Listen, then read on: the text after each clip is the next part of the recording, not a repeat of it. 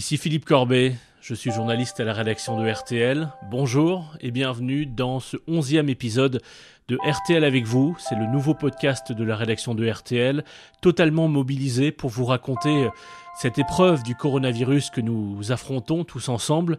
C'est le douzième jour du confinement, le deuxième week-end, et nous n'en sommes qu'au début. Il va falloir s'y habituer. Dans les précédents épisodes de RTL avec vous, vous avez entendu beaucoup de soignants raconter ce qu'ils vivent, ce qu'ils voient.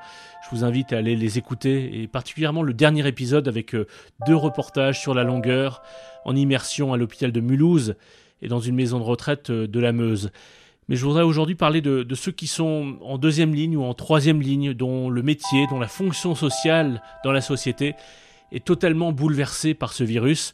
Alors je pourrais faire un podcast de, de 3 heures ou de 5 heures avec tous les témoignages que nous avons reçus euh, ces derniers jours et ces dernières heures sur RTL, au 3210, sur le site rtl.fr, sur la page Facebook RTL ou, à l'adresse témoin au pluriel rtl.fr. Je vous ai euh, par exemple déjà fait écouter à plusieurs reprises des routiers dans les précédents épisodes et je sais que je sais que des routiers écoutent ce podcast RTL avec vous donc euh, ne m'en veuillez pas si, on ne parle pas de votre situation aujourd'hui, on le fera dans, de prochains épisodes, à n'en pas douter. Je voudrais d'abord vous parler de Aïcha, caissière dans un magasin de Saint-Denis, au nord de Paris.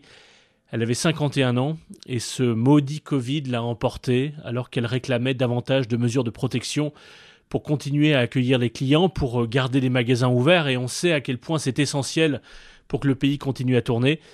Mais Aïcha est décédée.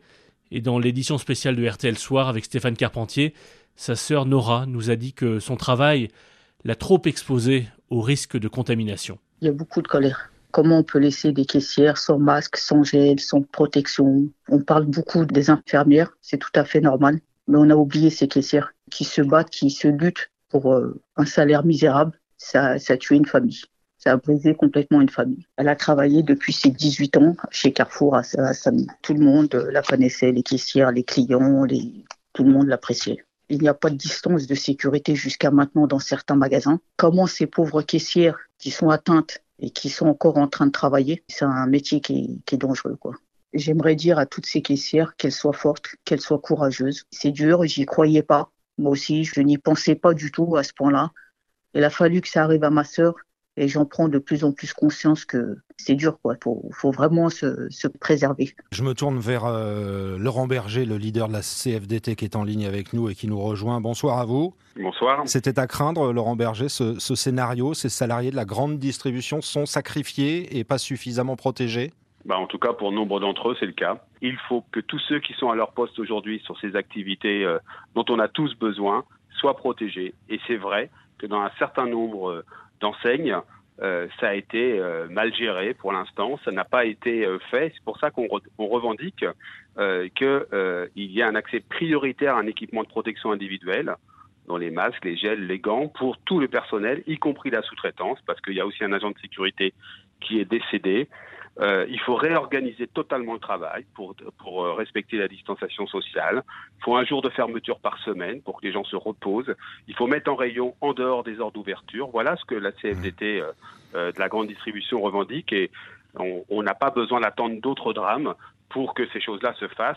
Et Arnaud Touche du service économique et social de RTL est venu nous rappeler que l'employeur est tenu par la loi de prendre toutes les mesures nécessaires pour assurer la sécurité de ses salariés mais certaines entreprises demandent à leur personnel en ce moment de, signer des décharges pour éviter des procès. Oui, et elles se sont multipliées ces derniers jours auprès des employés. Sur l'une d'elles que nous avons pu consulter, on peut y lire Je m'engage à n'exercer aucun recours contre la société en cas de contamination au Covid-19. Pour Quentin Léra, le secrétaire général CGT à Villefranche-de-Rouergue, c'est inacceptable. Il demande aux employés euh, de reprendre le travail en toute connaissance de cause et que euh, l'employeur se décharge de leur obligation de sécurité. C'est très grave, c'est malvenu. Sonia Yangui est experte en droit social chez SVP et pour elle, il ne faut pas se laisser impressionner par la démarche de son employeur le salarié peut de toute façon toujours engager une action contre son employeur. Ce document n'a donc aucune valeur juridique et l'employeur est toujours responsable de la sécurité de ses employés au travail.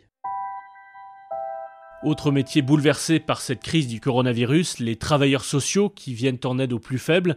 D'ailleurs, l'honneur d'une société, d'une nation se mesure aussi peut-être à, à la manière dont elle traite les plus faibles dans les moments difficiles, et nous sommes dans un moment difficile. Donc bravo à Malika qui travaille auprès des sans-abri, malades, des familles à la rue, atteintes du coronavirus.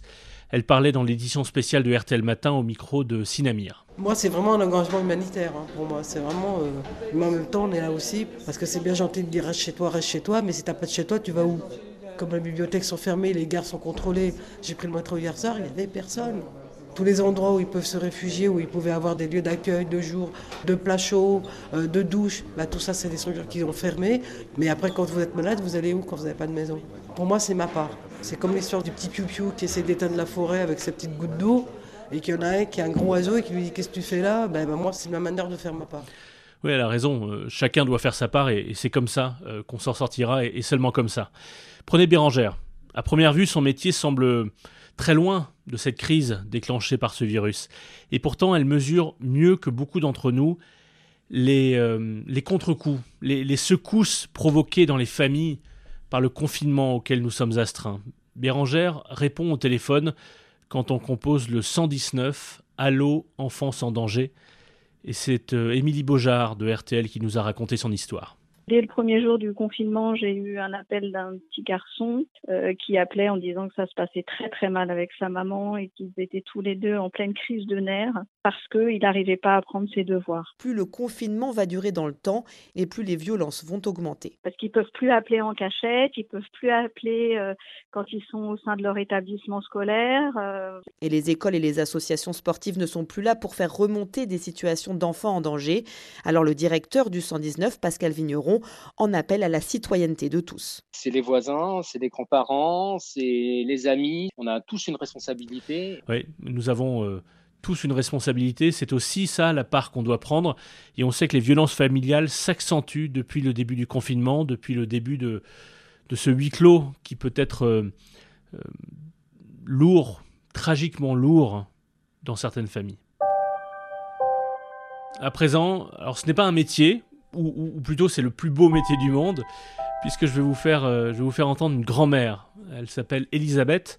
Et si vous écoutez les auditeurs en la parole avec euh, Pascal Pro à 13h chaque jour dans RTL Midi, eh bien vous avez entendu Elisabeth cette semaine, car euh, chaque jour, Laurent Tessier nous donne les nouvelles, des nouvelles de quatre témoins quatre auditeurs de RTL que nous allons suivre euh, régulièrement dans les prochaines semaines. Ils vont nous raconter finalement leur quotidien, leur quotidien de, confinement, leur quotidien de cette crise sociale, médicale, économique. Voilà, ils seront des, vigies pour nous. Vous avez donc parmi ces quatre témoins réguliers dans, les auditeurs en la parole Céline, infirmière libérale, Mathieu, patron d'une PME, Christophe, agent de maintenance, et donc Elisabeth, qui est retraitée. J'ai encore quelque chose à vous dire. RTL est avec vous, vous accompagne pendant cette période de confinement. Parmi nos quatre témoins, vous commencez à la connaître, Elisabeth, 70 ans, retraitée à Garches dans les Hauts-de-Seine. En début de semaine, elle nous parlait de la solidarité qui s'était organisée pour la livraison des courses. Pas question de sortir, d'aller dans les grandes surfaces, elle est atteinte d'une maladie respiratoire. Et Elisabeth reste confinée seule à son domicile depuis plus d'une semaine. L'éloignement de ses proches commence à peser. Alors le manque est très difficile. Moi, je vais vous dire, c'est la chose qui est le plus pénible pour moi. C'est ça. Le manque des enfants, j'ai sept petits-enfants, c'est un peu un gros manque. Surtout que je viens d'avoir une petite fille qui a deux mois, non, non, ça me manque. C'est vraiment un, creux, un creux de douleur. Mais d'un autre côté, euh, il y a pire que moi. Hein. Mais heureusement, il y a le téléphone portable, l'ordinateur pour prendre des nouvelles et se voir tous les jours. On peut aussi remercier d'avoir maintenant des réseaux sociaux parce que mes petits enfants, je les vois au travers de mon, je sais pas quoi, web, webcam truc. Enfin, je les vois tous les jours, mais enfin, à la limite, ça creuse encore plus le manque, parce qu'on les voit derrière un ordinateur et on se dit zut.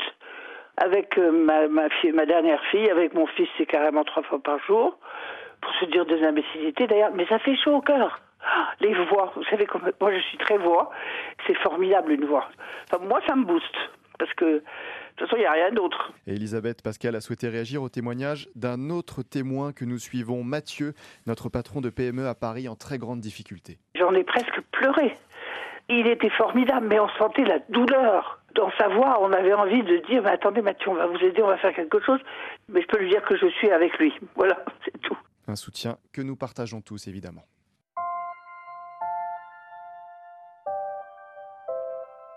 Et dans cette France euh, en suspens, d'innombrables fils du, tissu associatif sont également distendus euh, par ces consignes de confinement, un, tissu associatif qui fait la richesse, la force de notre pays, et on parle là de, de lien social au sens fort du terme.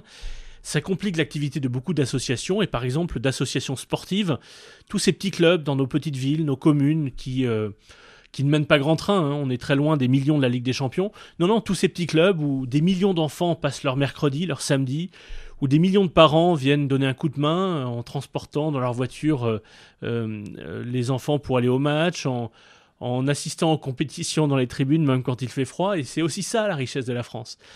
Et donc le service des sports de RTL a invité pour une édition spéciale d'On refait le sport, le, le soir, le week-end sur RTL, euh, Noël Legrette, le président de la Fédération française de football, qui a répondu aux questions des auditeurs.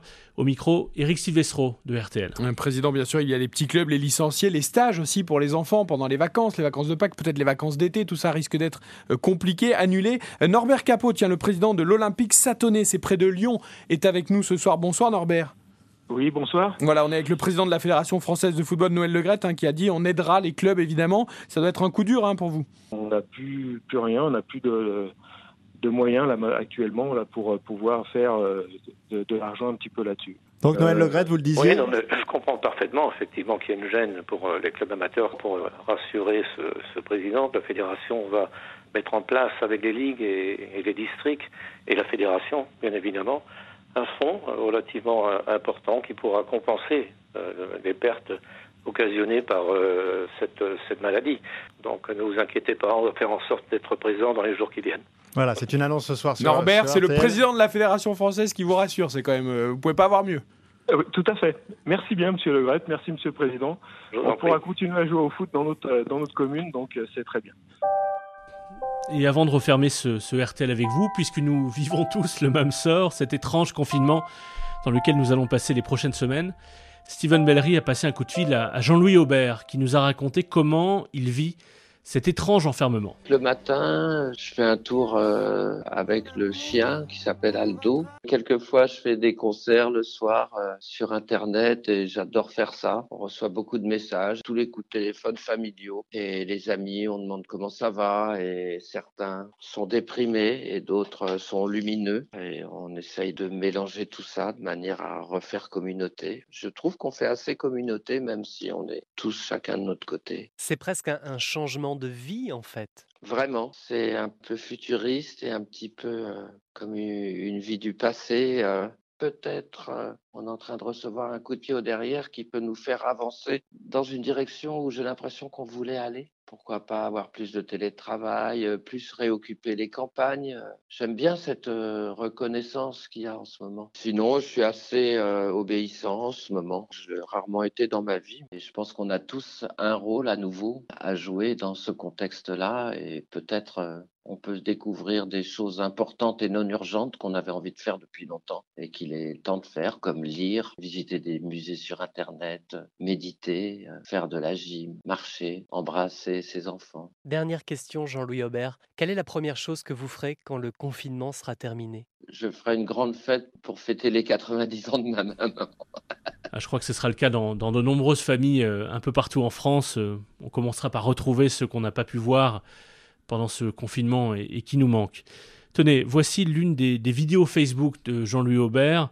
Euh, il a enregistré euh, une reprise des Beatles. Alors, vous, allez peut-être le distinguer à sa voix, c'est lui-même qui fait les chœurs. Il a enregistré, tout ça sur plusieurs pistes séparées.